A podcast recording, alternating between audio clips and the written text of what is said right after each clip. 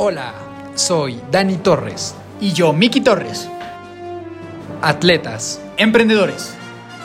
conferencistas. Hermanos. Creamos este espacio con la finalidad de aportarte conocimiento, valor y motivación. A través de las historias de personas extraordinarias y de nuestra perspectiva de vida. Bienvenido, bienvenida. Los hermanos de fuerza están aquí.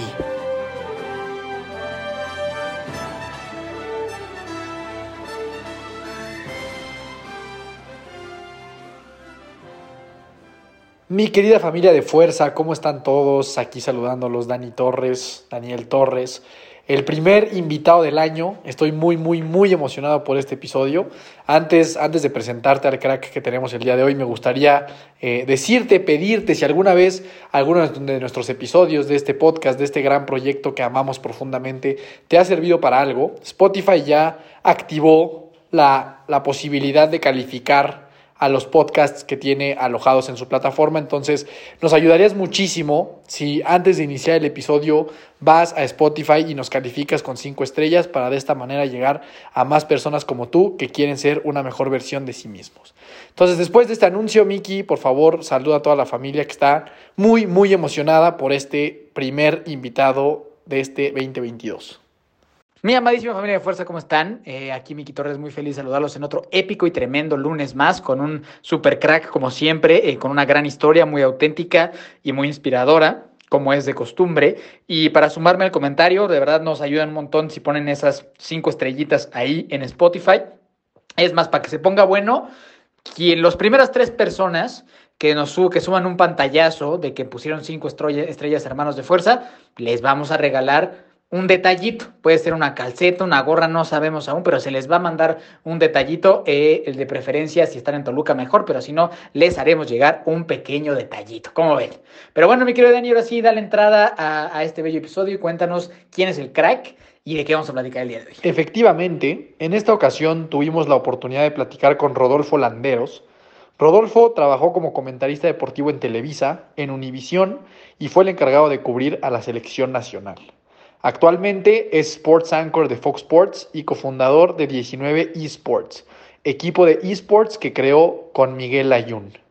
En el episodio del día de hoy hablamos de cómo funciona la industria de los esports y cómo emprender en ella, la fórmula para lidiar con futbolistas internacionales y cuánto gana un jugador profesional de FIFA. Sin más, te dejamos con este extraordinario episodio con Rodolfo Landeros. Mi estimado Rodolfo Landeros, ¿cómo estás? Bienvenido, hermanos de Fuerza, a tu casa, ¿cómo estás? Señorones, muchísimas gracias por la invitación. Eh, Miguel, Daniel, un placer estar aquí con ustedes en Hermanos de Fuerza. Gracias por la invitación. Mi estimado Rodolfo, un honor para nosotros tenerte por acá. Eh, vamos a iniciar con las ya clásicas preguntas de fuerza, que son preguntas breves, cortas, más o menos sencillas, unas más profundas que otras para que la gente te vaya conociendo, ¿va? Perfecto, le entramos. Buenísimo. ¿Cuál es el mejor consejo que alguien te ha dado o que has escuchado? Ay, ay, ay.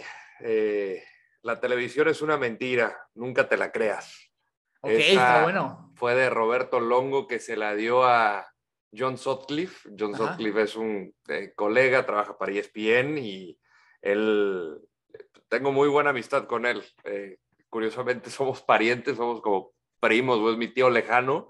eh, y cuando estaba en cobertura de selección mexicana, ese fue uno de los consejos y siempre lo he tenido guardado. Chingón, chingón. ¿Tienes alguna mascota? Eh, no, extraño tener mascota en Aguascalientes, donde, de donde soy, tenía Ajá. siete perros, ya no. Ok, ok, ok, bien. ¿Y, y vas a adquirir uno próximamente o qué?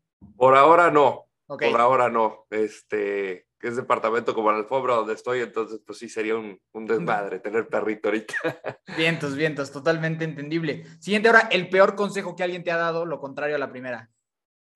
Eh, ayer, eh, sentar a Joe Burrow en el fantasy. Ok. no, no, la verdad es que no, no recuerdo así que, que, me han, Sí. que, que me hayan dado un, un mal consejo. La verdad, no, tendría que pensarle y escarbarle bastante bien, pero hasta ahora no recuerdo algo así. Ahora, eh, si tuvieras un superpoder así tipo los Vengadores, ¿cuál escogerías y por qué? Ay, qué buena pregunta. Eh, hmm.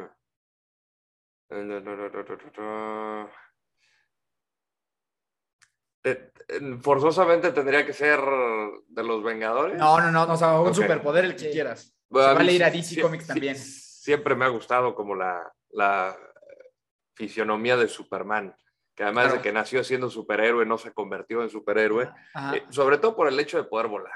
Eso, eso es lo que a mí me encanta. Sí, totalmente de acuerdo. Ahora, si pudieras ir a tomar un café con alguien, de cualquier persona del mundo, mundo vivo o muerto, ¿a quién escogerías y por qué? A José Mourinho, se me hace de los personajes más interesantes del fútbol, eh, polémico, controversial, eh, creo que más que platicar con él, lo estaría escuchando y absorbiendo todo, todo, todo lo que tenga que decir. Muy interesante, definitivamente. Y ahora, eh, recomiéndanos una película, un serie, una serie y un libro, por favor. A ver, una película. eh, ahorita que estamos en tiempos navideños, acabo de ver 8-Bit Christmas, que está en HBO. Es una película evidentemente navideña, con mucho, eh, mucha nostalgia ochentera, hablando de videojuegos y, y de lo que quieren los niños de Navidad y lo que hasta dónde pueden llegar eh, por tener lo que quieren eh, como regalo y, y al final tiene un mensaje muy, muy padre. A mí me encantó. Eh, en cuanto a serie, estoy, eh, soy un atascado de Succession, estoy obsesionado, esperando Super serie, eh, sí. El final está fantástica, eh, que es obviamente basada ligeramente, no sé qué tanto, en la vida de los Murdoch, los, digamos que los dueños de, de Fox. Y libro, leí, el último que leí fue El Emprendedor, eh, no, el, el negociador, el, el- el negociador de Arturo Elías Ayub. Muy interesante de su, su visión de cómo pues, em- fue empezando con esta gran responsabilidad al frente de Telmex. Obviamente habla de su pasaje por los Pumas de universidad. Ojalá que vuelva, que creo que ha sido de los directivos en ese periodo que ha estado de los más exitosos que existió en el fútbol mexicano. Le vendría muy bien a Pumas, por cierto. Y, y me pareció muy interesante. Este lo leí, fue el, fue el último que leí, entonces ese es como el que tengo así de, de bote pronto. Buenísimo, grandes recomendaciones. Y por último, esta no es una pregunta normal en Hermanos de Fuerza, pero veo que sufres la misma adicción que yo a los Funko Pop. Entonces dime, ¿cuál es tu Funko favorito? Mi Funko favorito. Ay, como de que cada vez voy, voy agarrando uno nuevo, este, y, y le voy eh, teniendo como un gusto. Eh, como pueden ver en la, en la parte de atrás tengo pues bastantes.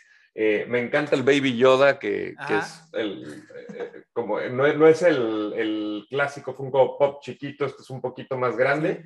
Y, y uno de mis favoritos que compré fue un, venían dos, que es Evil Ryu y Evil Ken de Street Ajá. Fighter. Esos son los, bueno, Evil Ryu y Violent Ken, es como Ajá. el nombre original, esos son como los de los de los que más me han gustado. Pero por ahí acabo de comprar un, un Michael Jordan que también me gustó. Con, con el uniforme de los Bulls, entonces ahí como de que van, van saliendo nuevos. Y de, Bien, los que, de los que más colecciono pues son de, de Game of Thrones, ahí los Ahí tengo todos arriba. Chingona, toda madre. Es una gran adicción que hace a uno muy feliz. Bastante, bastante, bastante. Totalmente de acuerdo, hermano. Pues bueno, esas fueron las preguntas de fuerza. Eh, y pues bueno, vamos a entrarle así de lleno al tema. Interrumpimos este épico programa para darte un mensaje de fuerza que seguro te va a interesar. Si algo de lo que hemos dicho a lo largo de este programa te ha motivado a incursionarte al mundo de los deportes de resistencia y necesitas un armamento para iniciar, te tenemos cubierto. Si estás buscando ropa para tu próximo triatlón, visita www.cadencepro.com y descubre los distintos productos que tienen para ofrecerte. Ahí mismo encontrarás la tienda oficial de Hermanos de Fuerza donde puedes adquirir nuestro trisuit oficial a un precio ridículamente accesible. También te invitamos a conocer a Aéreo MX, quienes se van a encargar de cubrir tus pies con las mejores calcetas deportivas del mercado. Visítalos en www.somosaereo.com y luce como toda una superestrella. Y por último, si quieres exprimir al máximo los productos que Aéreo y Cadence Pro tienen para ti, entrena y compite con Senses, el mejor equipo de endurance de México, liderado por grandes profesionistas y seres humanos. Así que si quieres descubrir tu máximo potencial, únete a Senses, en donde por ser de la familia de fuerza te van a dar un superprecio. Y ahora sí, continuamos con la épica historia de nuestro querido Rodolfo. Así es, mi estimado Rodolfo, antes de que nos cuentes un poco acerca de tu historia, tío, yo quiero tocar mucho este tema de esports, que es una industria que conozco poco, pero sé que está teniendo un crecimiento impresionante.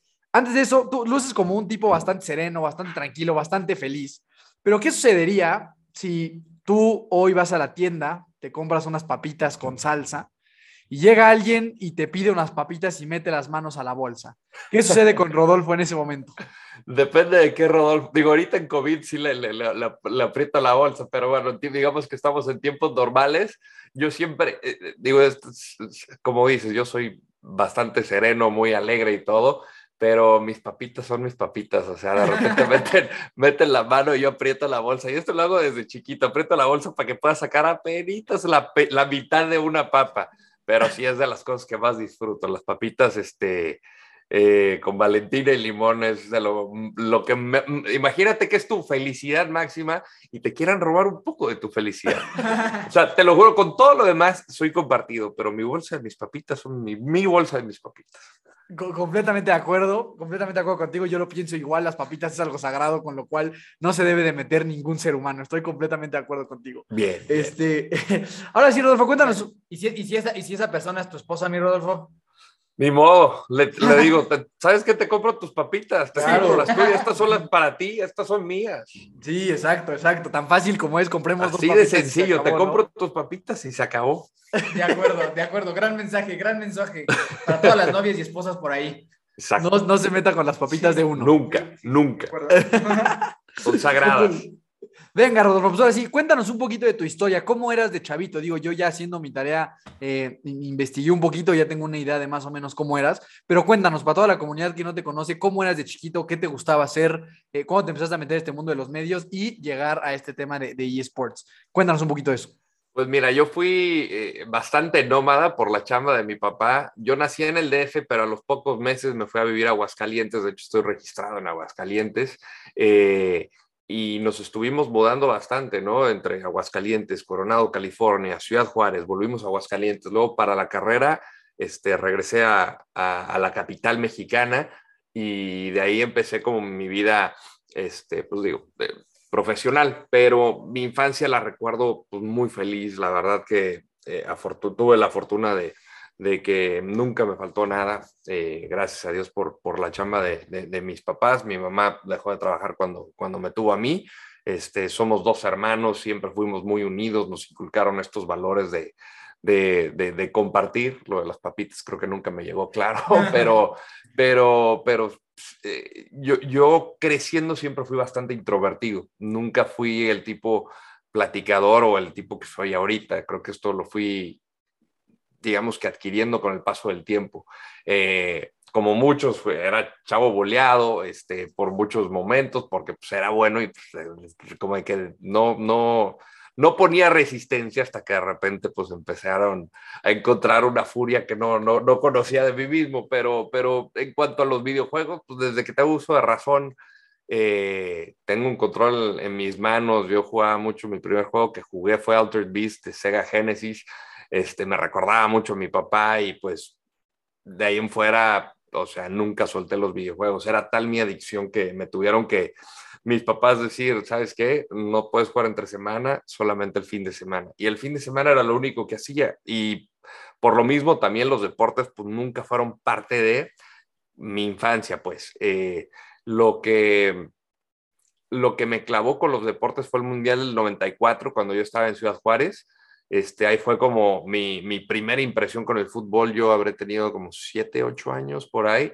Eh, por lo mismo, por vivir en ciudades que no tenía fútbol de primera división, pues nunca fui de ir al estadio. O sea, mi primera ida al estadio fue en la Confederaciones del 99, que mi papá me llevó a ver un México-Bolivia y luego, pues obviamente a la final de, de, de México-Brasil que ganó este, la selección mexicana.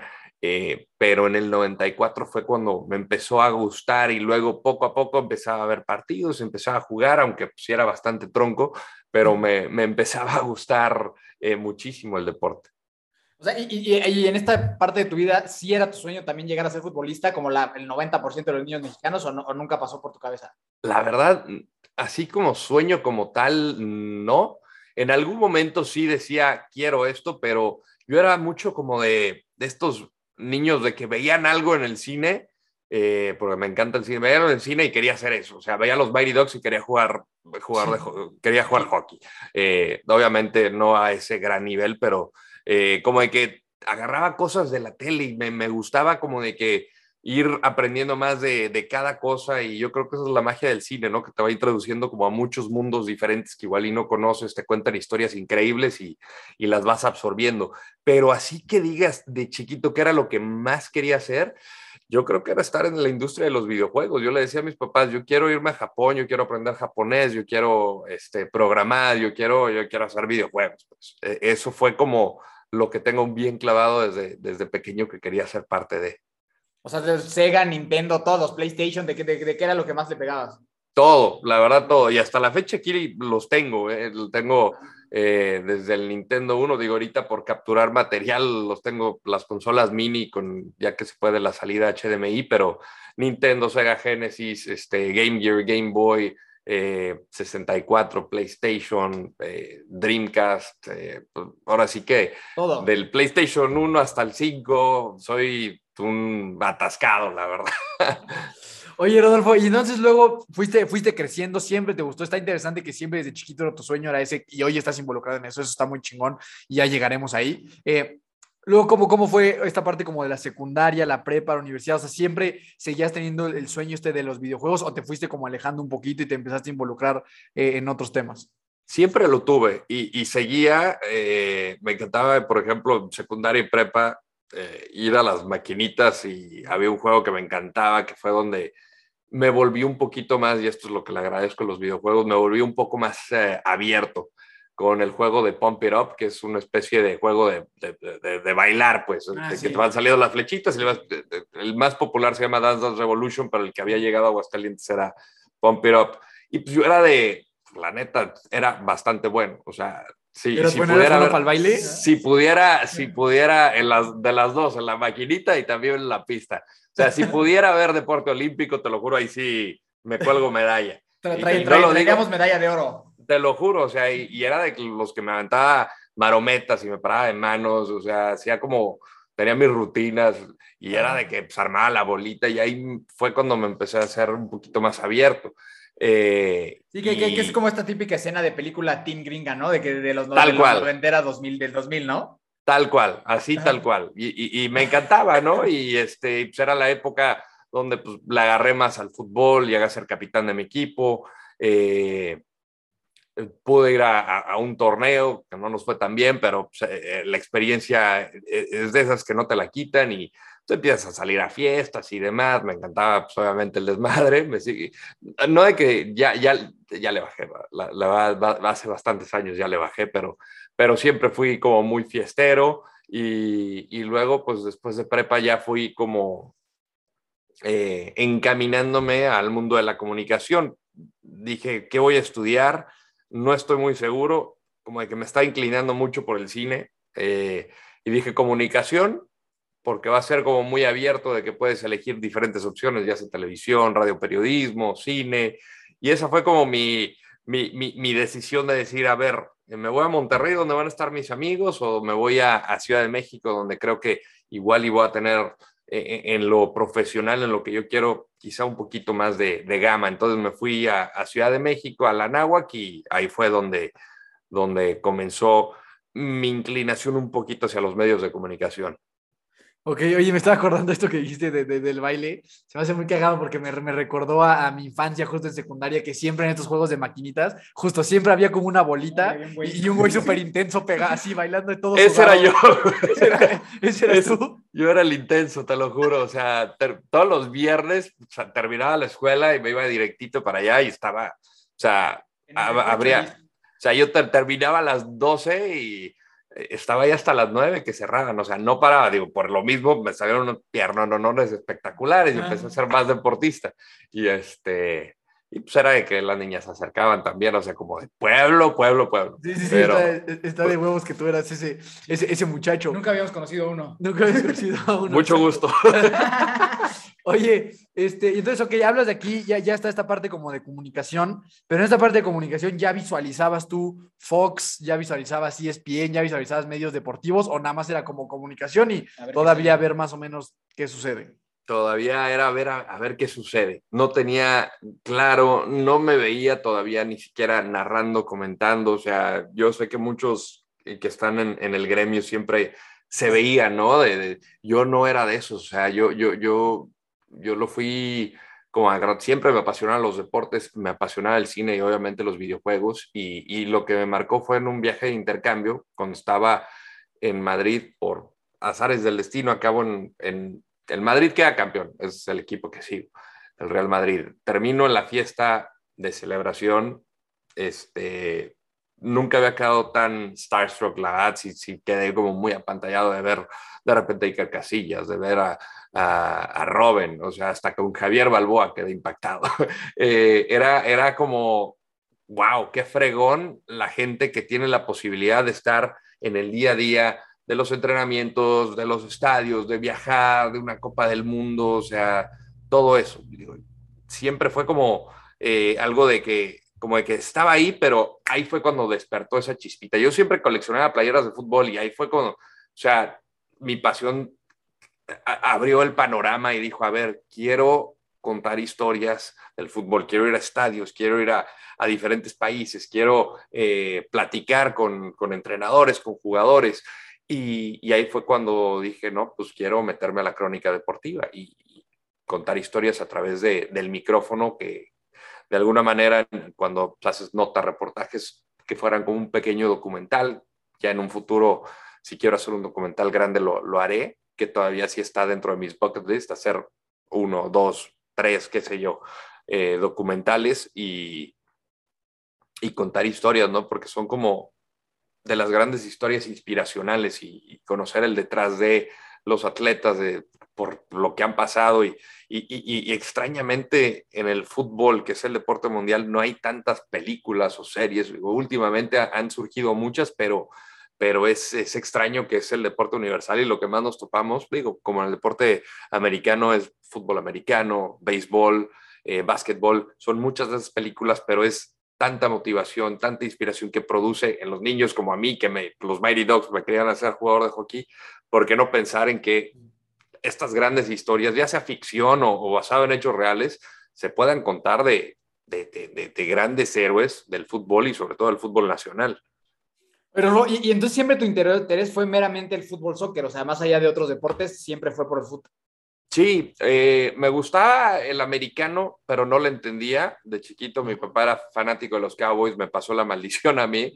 Estoy muy ilusionado esta temporada, pero no le entendía y hasta que me fui metiendo un poquito más ya en, eh, eh, digamos, en mi etapa laboral, porque todos también cuando eran domingos que nos tocaba hacer guardias en, en Televisa Deportes era pues, una locura cómo se vivía, incluso los que no les gustaba el fútbol, y ahí me fui contagiando un poquito más y veía más partidos, porque ahí en, ese entonces solo veía los partidos de mis Cowboys, eh, alguno que otro de playoff y el Super Bowl. El Super Bowl sí no me lo perdía, pero no era, no era eh, un deporte que siguiera tanto. Y yo creo que eso me lo pegaron mis, mis compañeros y mis amigos de Televisa Deportes y lo empecé a disfrutar de una manera distinta.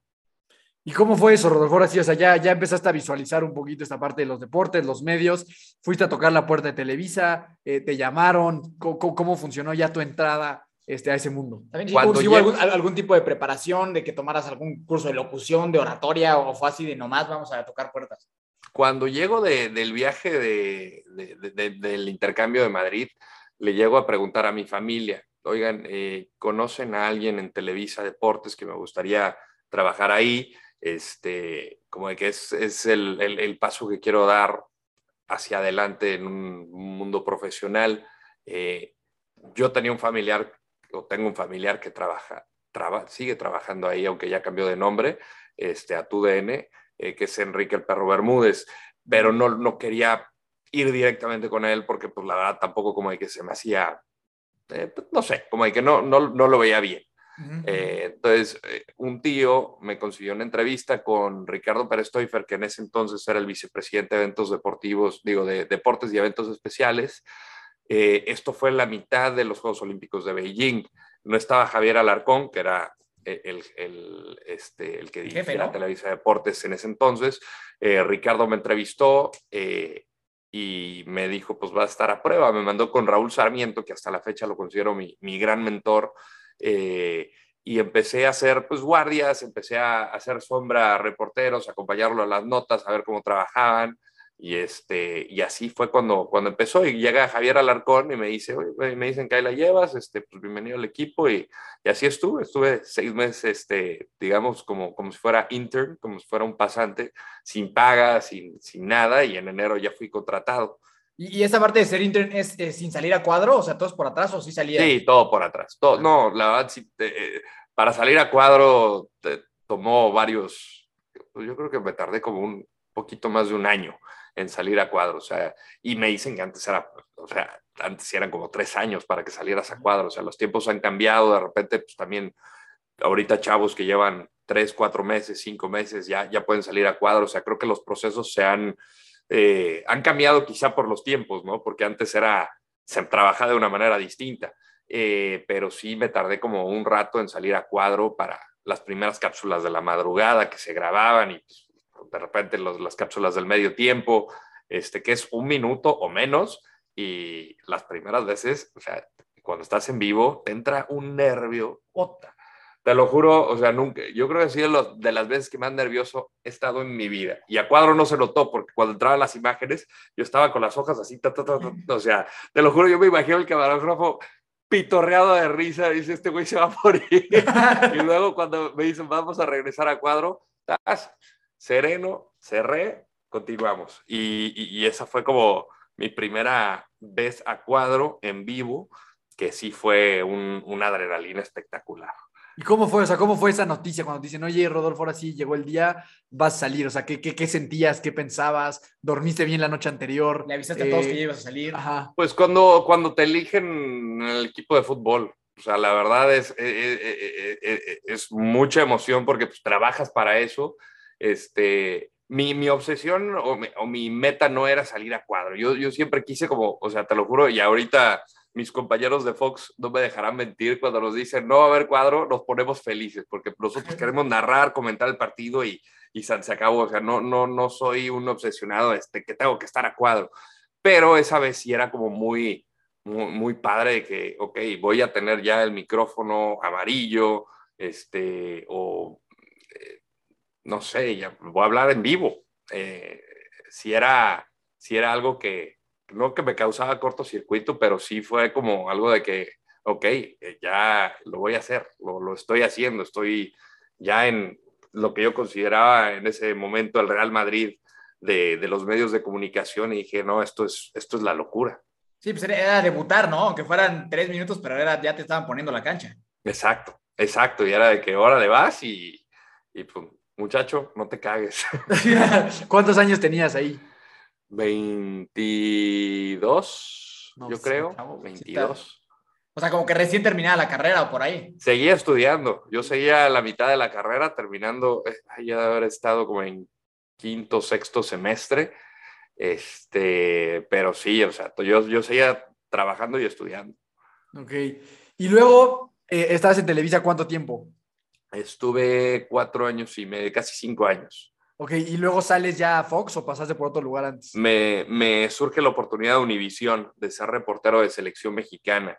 Eh, fue para mí también de esos momentos de que dices, puta, no me la creo, cabrón, porque yo veía en Televisa extraordinarios reporteros que cubrían selección mexicana, como Miguel Gurbitz, Mauricio Imay, César Martínez, eh, y yo dije, pues, para llegar a cubrir un partido de selección mexicana, me va a faltar muchísimo. Eh, y no es de que me cerrara yo mismo las puertas, nada más era, era, era realista y dije, este puesto pues ahorita está, está más fijo que nunca.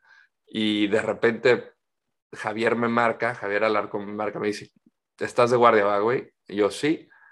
Quédate pegado el teléfono, te tengo noticias. Yo, ok, perfecto. De repente me marca, me enlaza una llamada con Edgar Martínez, que era el vicepresidente de deportes de, de Univisión y me decía, no, pues esta es nuestra propuesta de reportero para que cubra selección mexicana para ustedes. Este, Edgar me dijo, pues la verdad conozco algo de tu trabajo, me gustaría platicar contigo, quién sabe qué tanto. Este, Javier me dijo, pues prepárate mucho, es una oportunidad única. Yo en ese entonces había sentido de que querían que cubriera selección mexicana para Univisión eh, y que trabajara nada más eso. y que me mantuviera como base en Televisa. Pero la idea desde un principio, que luego Raúl Sarmiento en una entrevista que me hizo en su canal de Instagram me dijo, güey, no, o sea, la idea era que, que, fueras para allá, porque yo todavía muy inocente voy con Javier, oye Javier, pues la verdad, eh, sé que quieren un reportero de tiempo completo, eh, me encantaría tomar esta oportunidad y ya desde una vez, no manches, o sea, es una oportunidad única, aprovechala y, y, vas a crecer muchísimo, aquí tienes las puertas abiertas y, y adelante. Que, que, perdón, o sea, Univision es como Televisa Estados Unidos, ¿no? Ahorita sí, o sea, ahorita ya hay una fusión muy clara, antes era como, eh, en ese entonces empezaba como el trámite de, la fusión y empezó a través del canal de deporte, creo que algunas novelas, algunos programas que intercambiaban talento, este talento Univisión se iba para México eh, y viceversa, y esto fue como en deportes, de los primeros que se fueron a, a Univisión eh, de Televisa fue Alejandro Berry, que considero un, un, extraordinario amigo,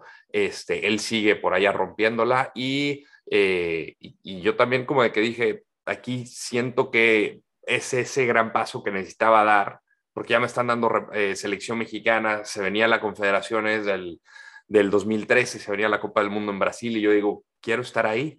Y eso fue para mí, este, este es el empujón que necesitaba. Y perfecto. Dije, pues vamos a, darle, a darle. Empecé como corresponsal desde la Ciudad de México, empecé a cubrir a la América, eh, cubría selección mexicana y, y hasta el último año que ya me había ido a Miami. Me dijeron, pues vente para Miami. Y ahí fue, ese fue mi último año en, en Univisión.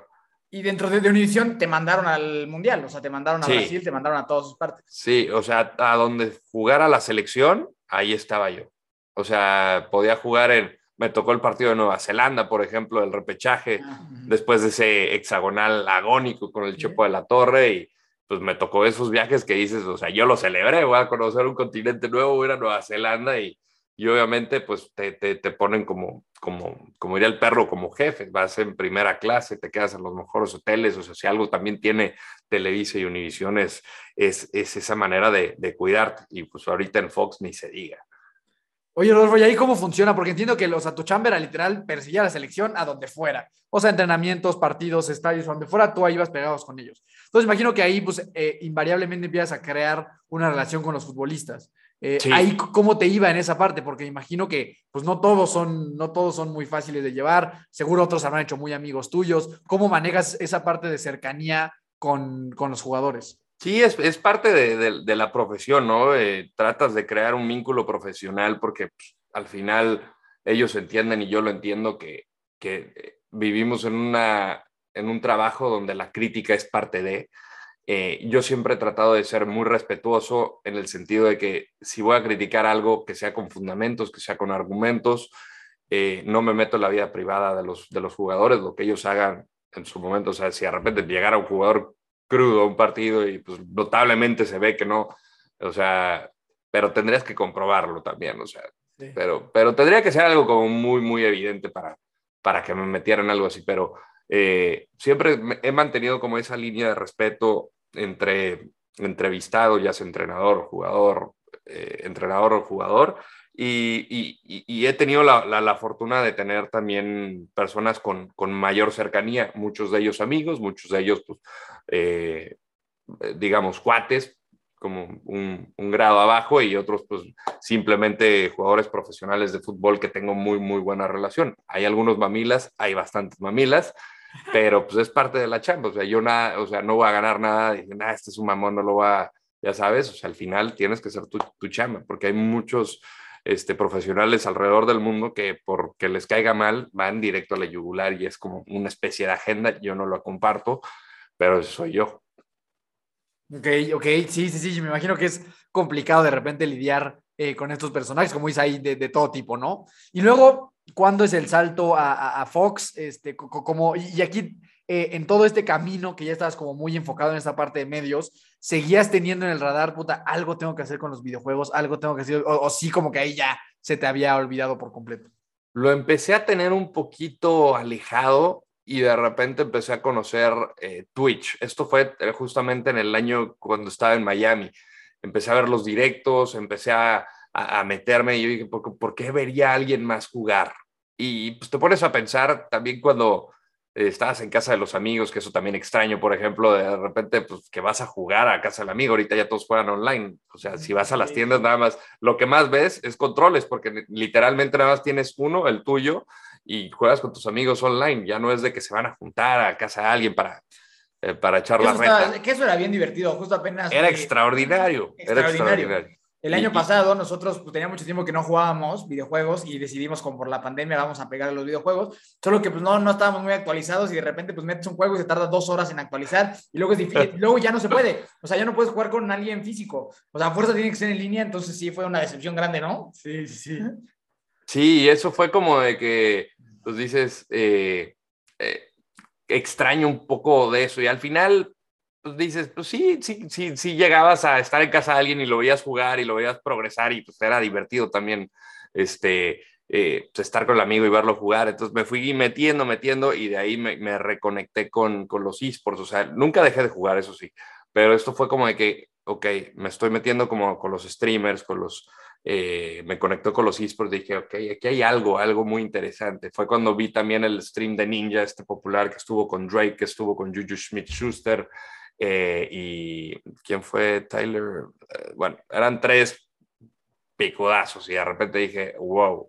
Y luego dice, este güey gana tanto varo de hacer directos. Y yo, ¿qué? No mames. O sea, millonario de jugar videojuegos. Dije, A no ver, ahí me gustaría ser. que te tuvieras ahí tantito, Rodolfo, para que le expliques a la gente cómo funciona eso. O sea, cómo alguien hace lana de jugar videojuegos. ¿Cómo, cómo funciona un poquito esa industria? O sea, dentro de la industria de los streamers o de los que hacen directos o los creadores de contenido, hay diferentes plataformas para hacerlo. O sea, literalmente es la pantalla de, de juego y ves en un recuadro o con una pantalla verde al, al cuate que está jugando. Eh, la gente se conecta, comenta con él. eh, ¿De dónde hace el dinero? De suscripciones o de donaciones. Eh, por ejemplo, en Twitch, que yo creo que es la plataforma más popular, con 5 dólares te suscribes mensualmente al canal, que te permite igual y acceso al chat, eh, en un momento pues, sorteos o qué sé yo, dependiendo del grado de, de la suscripción. 2 dólares 50 centavos van para la plataforma, la otra mitad va para el creador de contenido. Este cuate ninja, Tyler Blevins, pues, tenía en ese entonces una cantidad absurda de suscriptores y solamente de eso creo que se estaba metiendo 800 mil dólares al mes. O sea, y nomás juega, juega y lo ven. Tan, tan, esa es la ciencia. iba- iba Una pistola, una pistola en, en, eh, en- en Fortnite, la neta, era un güey que jugaba Halo, eh, competía en Halo y de repente descubrió Fortnite y era, pues, la neta, bastante bueno. Su personalidad también le ayudaba porque era muy extrovertido, todo locochón y empezó a formar una gran comunidad. Y eso lo catapultó. O sea, este directo creo que lo catapultó a otro nivel inimaginable y ese fue cuando yo me di cuenta de que, güey, o sea, ¿cómo es posible que gane tanta lana? Salió un reportaje de Forbes, este, todo lo que se metía al mes de eso, y luego agrégale patrocinios y agrégale X o Y, Z. Este, era una locura, una locura. Y ahí yo dije, esto va a explotar en cuestión de meses, porque ya vivimos en un- una época de, de inmediatez, de que dices, no, en un futuro, o sea, esto, esto te llega ya. Este, como hoy lo vemos con los NFTs en este año que, que también ha sido una locura, este, ese año para mí yo dije, esto va, va a explotar en cualquier momento y el que menos sabía era yo, ya había explotado dentro de la industria, pero se volvió mainstream con el pasar de los meses. ¿Y qué fue esto? ¿Hace cuánto fue? ¿esto en qué año fue cuando viste Esto fue 2017. 2017. ¿Y luego qué pasó? ¿Aquí ya estabas en Fox Sports? Estaba en, todavía en Ah. Univision y Ajá. a finales de año, en noviembre, ya me presentan con Fox, eh, que aquí lo interesante era que no solamente iba a transmitir en español, sino también en inglés. Me iba a tocar, o sea, parte de- del contrato era cubrir la Copa del Mundo en inglés para Fox Sports y yo dije, puta, cabrón, o sea, primero empiezas a preguntarte, ¿soy capaz de hacer esto, de transmitir en inglés? Nunca lo había hecho en mi vida y de repente dices, si están confiando en mí es porque seguramente sí, yo necesito confiar en mí mismo. Y eso fue como mi, mi punto de inflexión de, de dar pasos hacia lo desconocido, a lo que te causa quizá temor. Eh, eso fue para mí eh, el paso más importante que he dado en mi carrera y ahorita afortunadamente he tratado de mejorar eh, ciertas palabras, tecnicismos, terminología, y ya transmito un poquito más frecuente partidos en inglés, y eso, pues, la verdad, a mí me tiene muy contento. Yo quiero, yo quiero narrar ahora en inglés. Ese es como mi siguiente objetivo y así.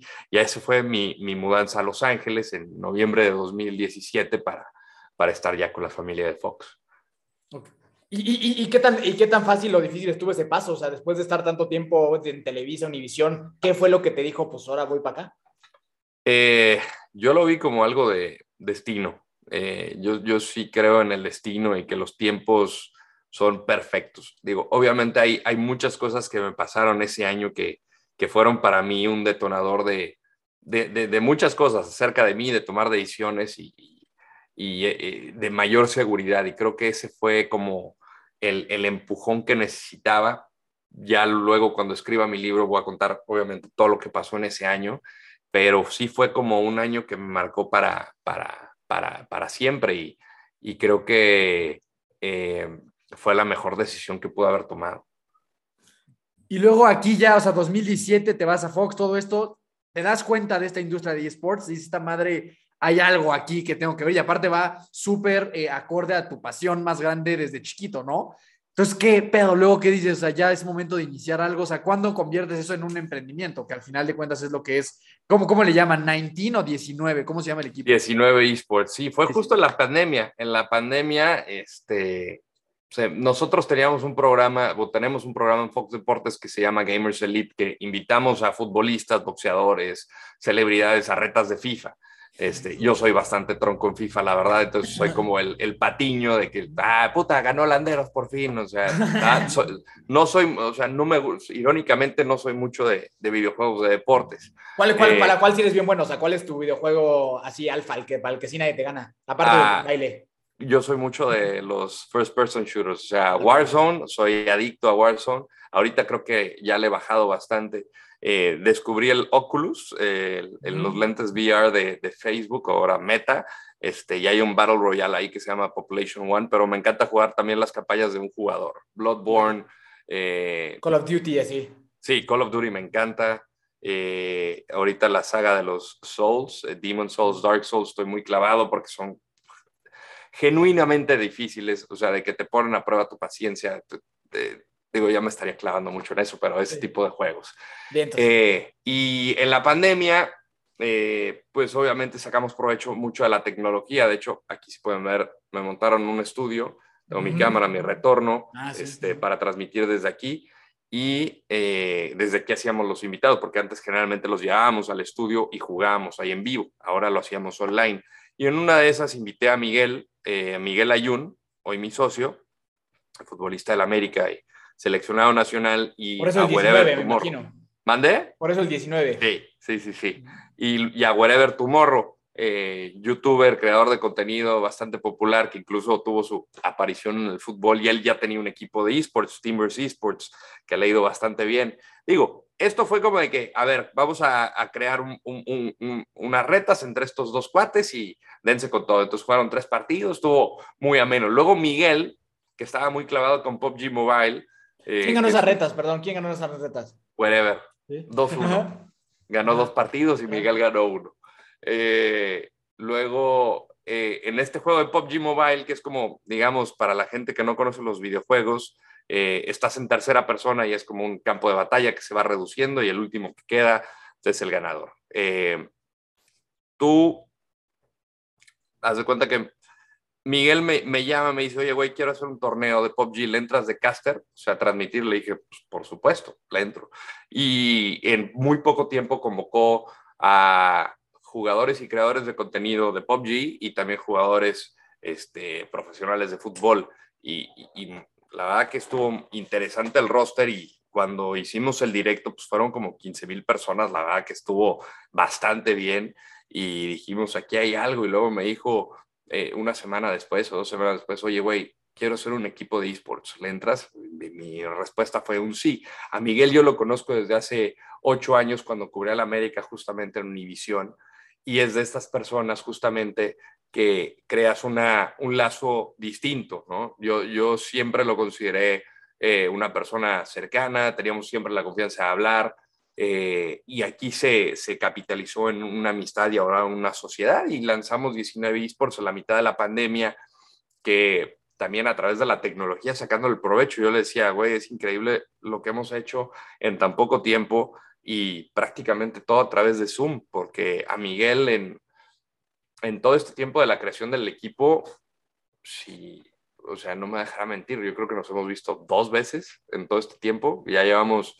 casi año y medio, este, todo ha sido a través de Zoom y, y, y, es de estas partes que la pandemia obviamente te quita mucho, pero también te da y creo que nosotros le supimos aprovechar a utilizar la tecnología y no quedarnos parados, decir, puta, ¿qué voy a hacer? ¿Qué voy a hacer? ¿Qué voy a hacer? Digo, obviamente yo tengo mi trabajo en Fox, pero eh, despertó algo más, un hambre distinta y, y creo que es eh, innovarse o morir y aquí fue como una manera de, decir, o sea, ve lo que puedes realizar eh, estando desde tu casa, porque literalmente así fue, todo ha sido desde casa.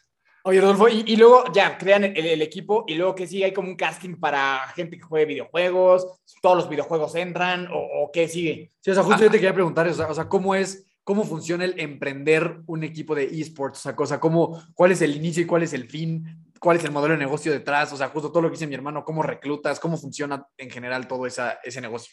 Obviamente, pues no teníamos la experiencia de, de un equipo de esports y una organización como tal. Eh, decidimos hacerlo a través de tres pilares.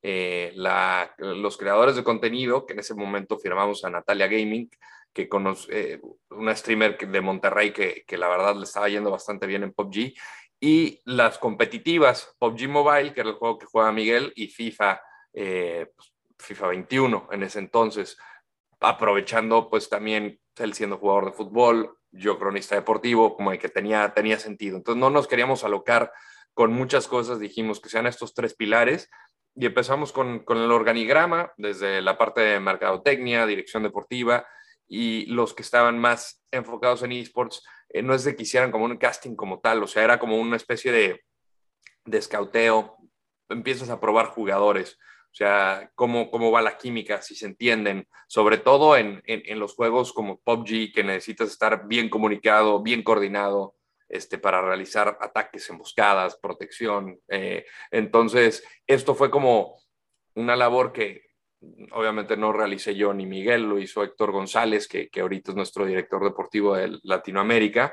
Este, y, al momento de elegir a los de, de FIFA, agarramos a, a Ulibarri, que había sido uno de los mejores jugadores de, de, Norteamérica, también con la experiencia de ser un gran creador de contenido en Twitch, y también a Villamore, que es del, eh, era creo que top 4 de Norteamérica, la verdad, un, una máquina Villamore. Y fuimos sumando gente y así poco a poco pues vas construyendo. ¿Y, y, ¿Se, les, les dan un contrato o algo así? Sí, sí, sí, sí, es con contrato. O sea, piensen que sea como una organización de fútbol, uh -huh. donde está el director deportivo, están los entrenadores, están los jugadores, hay una psicóloga que tenemos a disposición de, de, del equipo en caso de que lo necesite. Este, tenemos un departamento de, de, análisis este, que nos entrega las métricas, también de los creadores de contenido. Este, tenemos este, eh, a Paco Guerrero, que está acá, ahorita cabeza de, de, del departamento de, creación de contenido también, para hacer videos y, de impulsar aún más. Entonces ya tiene una estructura que ahorita con la, la llegada de Tony McAlpin, que ahorita va a fungir como nuestro CEO, eh, él le está dando como una estructura más, más empresarial y, y, era como de que, como de que desde el desconocimiento, no de la empresa, porque los dos, Miguel y yo hemos tenido empresas, pero dentro de, del ámbito de esports, si era un poco de desconocimiento, Tony nos ha ayudado como un poquito mucho a, eh, a darle esa estabilidad. Y ahorita la verdad, eh, pensando en los planes que tenemos para 2022, porque ya agregamos un equipo de Valorant en España, este, tenemos un equipo que creo que puede competir por, por muchos torneos, igual nuestros jugadores de FIFA, este, sentimos que este va a ser nuestro año. Y dentro de nuestros objetivos es eh, cerrar una gaming house, que es donde nuestros jugadores puedan vivir y puedan entrenar todos en conjunto, porque ahorita como, como nosotros, pues todo ha sido a través de, de Internet y no han estado juntos. Justo, justo te quería preguntar, Rodolfo. O sea, por ejemplo, tú haces el equipo, eh, estos jugadores tienen un contrato y, reciben un sueldo y la apuesta de ustedes es competir por torneos y ustedes llevarse ya como el premio económico de esos torneos. Eh, estos, estos jugadores me imagino que tienen exclusividad completa en cuanto a que ya no pueden ellos estar, no sé, streameando y cobrar ellos, sino que ya cobran ustedes como equipo. O sea, ¿cómo funciona como el modelo económico detrás de, de- estos, de estos equipos? No, sí, ellos, ellos pueden tener la libertad de, de hacer directos en, en su plataforma. Nosotros, eh, el equipo 19 tiene contrato con Facebook Gaming, entonces nuestros directos van a través de ahí, pero si alguno de los jugadores tiene eh, directos en, en otra plataforma, pues lo, lo respetamos y él lo hace en su plataforma. Eh, tienen contratos todos, eh, tienen sueldo eh, y, y es literalmente como si fuera como una empresa, este, como empleado. Entonces ellos tienen, pues, ¿qué te digo? Pues sí, como... como o sea, pero, pero la apuesta de ustedes es ganar torneos. O sea, y- Sí, y- y ahí la, la repartición de, de- de- de los torneos, dependiendo de, de en qué lugar queden, en qué tipo de competencia, es donde van los porcentajes. sea, Este, un, obviamente van para, ellos también. van para los jugadores y otro porcentaje va la- para la organización. Y también como recaudas ingresos a través de patrocinadores. Eh, y afortunadamente hemos tenido eh, la confianza de, de grandes patrocinadores que nos están acompañando ahorita para que siga creciendo esto. Y esto también ha abierto las puertas a las que no están, digo, dentro de la atmósfera de esports. Este, no va a meter goles, no se preocupen, eh, para que lleguen, este, que no están como dentro de, de- de- de- que no son ergonómicas de, esports, este, puedan estar y conocer y abren más los, el panorama para pues, marcas que no están ni siquiera involucradas. Y esto que mencionabas de la parte de los entrenamientos, o sea, es así, o sea, ellos, o sea, ellos tienen como libertad en cuanto, pues tú entrenas como quieras, o ustedes sí ya también el director. No, a sí. No, tienen su régimen y a través del entrenador, o sea, ok. si son ocho horas al día, son ocho horas al día, como un trabajo normal, o sea, ellos Cabrón, es que entrenan- entrenan para ser los mejores y, y es, tú te metes, y, y eso es lo que queremos crear también, o sea, contar la historia de cómo es un entrenamiento. Ahorita, desgraciadamente, Exacto. por lo mismo de la pandemia, entonces poner una cámara en cada, cada rincón de, de España, por ejemplo, de Valorant, para, para ver cómo están. Entonces, ya cuando tengamos la Gaming House, pues es ver una sesión de entrenamiento con los jugadores ahí en conjunto, este, de manera personal y para que la gente pueda ver cómo, cómo trabaja el equipo. Y, y de, y de igual forma puede pasar que de repente uno de tus jugadores, justo como decías, ¿no? Que el Wherever tiene otro equipo, se lo lleva para allá. O sea, así como si fuera así mercado de piernas. Sí, sí, sí. O sea, por eso también hay cláusulas de rescisión. Quien quiera pagar la cláusula, este, pues el jugador tiene la, la libertad de platicar con nosotros. Oye, pues llega esto, pa, ta, ta, ta, tal, se puede y pues ya se platica y se logra negociar. Puta, está está- está súper interesante. Pero son un entrenamiento de FIFA, por ejemplo, de un martes. ¿Qué es, güey? O sea, es jugar todo el día contra un rival, o sí de que entrenamientos de pases y jugadas prefabricadas. O sea, ¿cómo es un entrenamiento de alguien profesional de FIFA en la, así, en una de- semana? Por ejemplo, dentro de los torneos ya sabes contra quién te puede tocar enfrentar, entonces ves muchos videos de los comportamientos de cómo juegan sus equipos. Este, si es un equipo que le gusta contragolpear, que, o sea, como si fuera literalmente un equipo de fútbol. Sí. Entonces ves, ves esos patrones y sobre eso entrenas. Y obviamente es potenciar tus virtudes con base a los, a los defectos que tiene el, el adversario. Y, y así es tratar de sacar ventaja a través de, y de igual forma lo hace el rival, ¿no? Algún jugador tendrá algún punto débil y tratará de explotarlo y es tratar de cubrir eso. Por eso tienes un coach que está contigo y te dice, a ver, cuida estos detalles, esto no me gustó del partido, creo que esto se puede mejorar, esto lo hiciste muy bien, quiero que lo repitas. O sea, y ese coach me imagino que fue un fuera de serie o es un fuera de serie también en el juego, ¿no? En algún momento Sí, de su vida sí, lo fue sí. o algo así. Sí, generalmente nosotros contamos con coaches que, que están severamente capacitados. Ahorita, por ejemplo, Boncita, que es eh, un tico espectacular, él es ahorita el coach de FIFA, trabaja de la mano con Villamore, de hecho compiten porque ahora dentro de, de- del formato de competencia de FIFA, que antes era uno contra uno, se le agrega el dos contra dos, entonces juegan dos contra dos. Este, entonces tiene que existir esa sinergia y esa comunicación entre, entre ambos. En el equipo de Valorant estaba Saque, que ahorita ya es nues- el que encabeza el proyecto de gaming para 19. Él fue campeón de Rainbow Six en España, es una máquina y llegó a ser el coach de Valorant. Ahorita tenemos a Future, que también es una, es una máquina y también es muy ambicioso y trata de sacarle provecho y mucho jugo a todos los, los jugadores que, que tenemos. Oye, Rodolfo, y aquí a veces, digo, a veces te, te digo, como te decía mi hermano, platicamos con deportistas, atletas y así, y a veces hacemos como que las preguntas y la comparación de, a ver, si, si este deportista que corre, corre 5 kilómetros en tanto, yo normalmente lo cobro en el doble de tiempo, ¿no? Más o menos. Aquí, yo, que juego FIFA recreativamente, ¿cuántos goles crees que me, que me metería, ajá, cuánto, o sea, el, el mero mero de tu equipo, cuántos goles le metería a un jugador promedio? Literal, era la misma pregunta que yo ¿Sí? te quería hacer. O sea, te puedes llevar la canasta llena. O sea, sí te puedes. sí, no, o sea, es un cuate que si se suelta, eh, porque generalmente las competencias de FIFA son muy, muy cerradas por el alto nivel, entonces es de no cerrar espacios, pero si está suelto, puede clavar ocho fácil. Oye, pero son, este, son, o sea, ¿cuáles son? O sea, hay como unas re- reglas estándar de, del FIFA a nivel profesional, o sea, ¿cuántos minutos tiene que durar el partido eh, y todo esto? O, o- o cambia según el torneo? Depende de- del torneo. Generalmente es una cantidad, yo creo que creo que es de seis minutos la estándar. Este, no es tan, largo, cuatro o seis minutos. Dependiendo del torneo, este, y los ponen en overall 90, por ejemplo, antes era 85. Entonces, para que exista un poco de paridad. Este, pero hay veces que te toca armar tu equipo como es Ultimate Team, y ahí sí es, eh, pues, mm, pues, no es entregar ventajas, es literalmente, pues si juegas con Cruyff o con, con Ronaldo, pues vas a tener a superestrellas de tu lado. Entonces, este, dependiendo de, de lo que vas trabajando en la semana, este, de, de las cartas y los jugadores que tienes, tienes más posibilidades del éxito. Y obviamente en el fin de semana para calificar eh, necesitas hacer 30-0, o sea, 30 victorias y, y 0 derrotas online para, para ir subiendo en el ranking. ¿Qué? O sea, la neta sí es, es un trabajo de tiempo completo y todo el fin de semana estás clavado haciendo lo tuyo. No, está cabrón. Oye, Rodolfo, pues queremos ser muy respetuosos con tu tiempo, sabemos que te tienes que ir. Me gustaría hacer nada más un par de últimas preguntas, este, ya que puedas responder de manera concreta para ya dejarte. La verdad es que está súper interesante esto, yo me podría echar platicando otro Pues nos ratote. Yo echamos soy- un round 2 otro día también. Claro, yo, sí, yo soy muy lejano al tema de los videojuegos, pero justo sé que es una industria que, que está creciendo a un nivel abismal. ¿Cuánto paga el torneo, el máximo torneo de FIFA, por ejemplo? O sea, ¿cuál, cuál es el premio más grande que hay hoy en un torneo de FIFA? Ay, ahorita tendría que googlear el de FIFA porque se ha cancelado por el tema de la pandemia. Este, el que tengo ahorita fresco, por ejemplo, es el de PUBG Mobile, que están repartiendo una bolsa de 14 millones de dólares. al ganador, a un único ganador.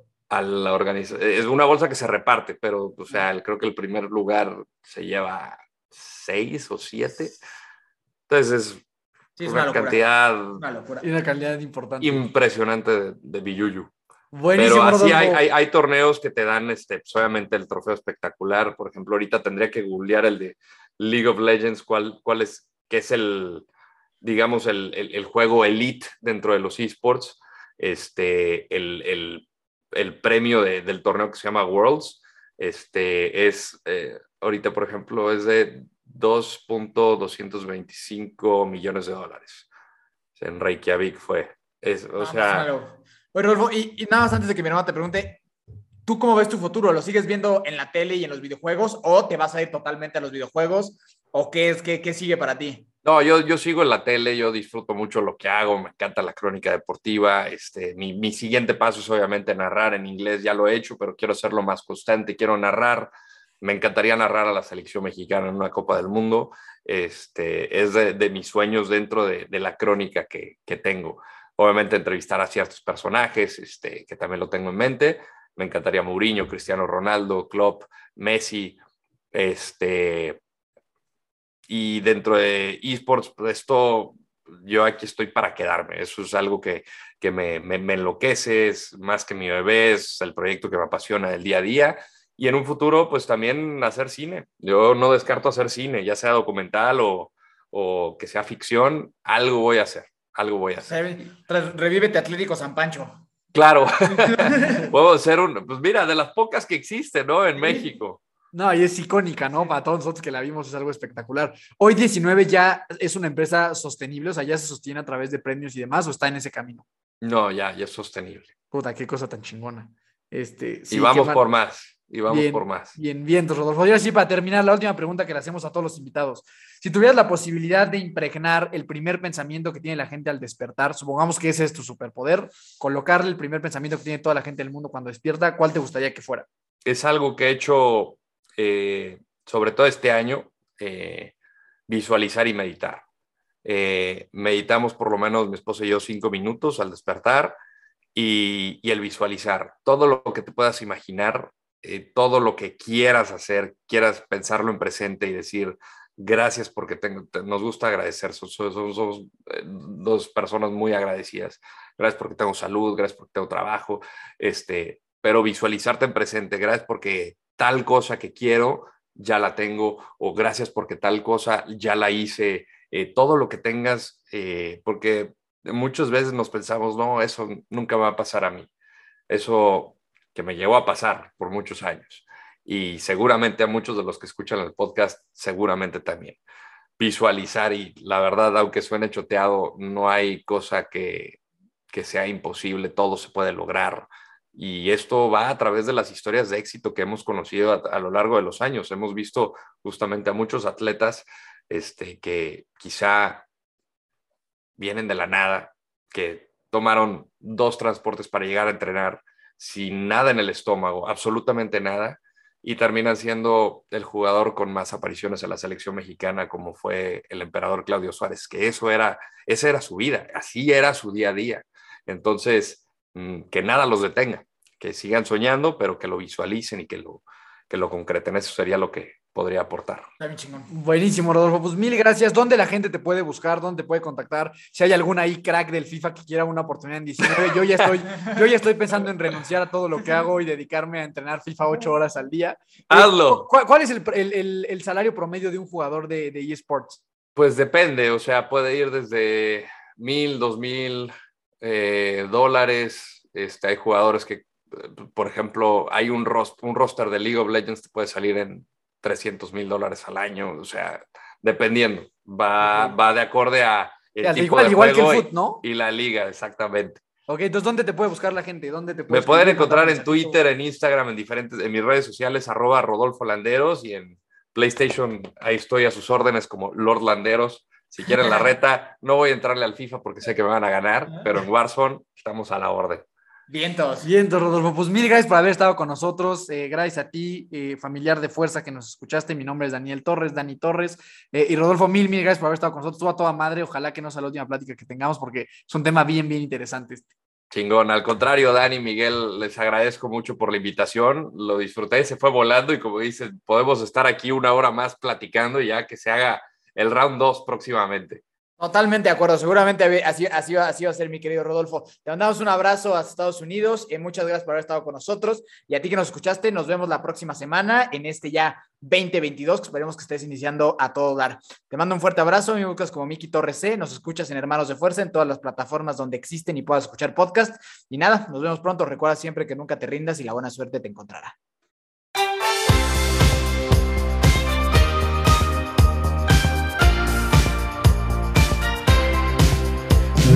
na na na na na na. Na hey hey hey. Adiós.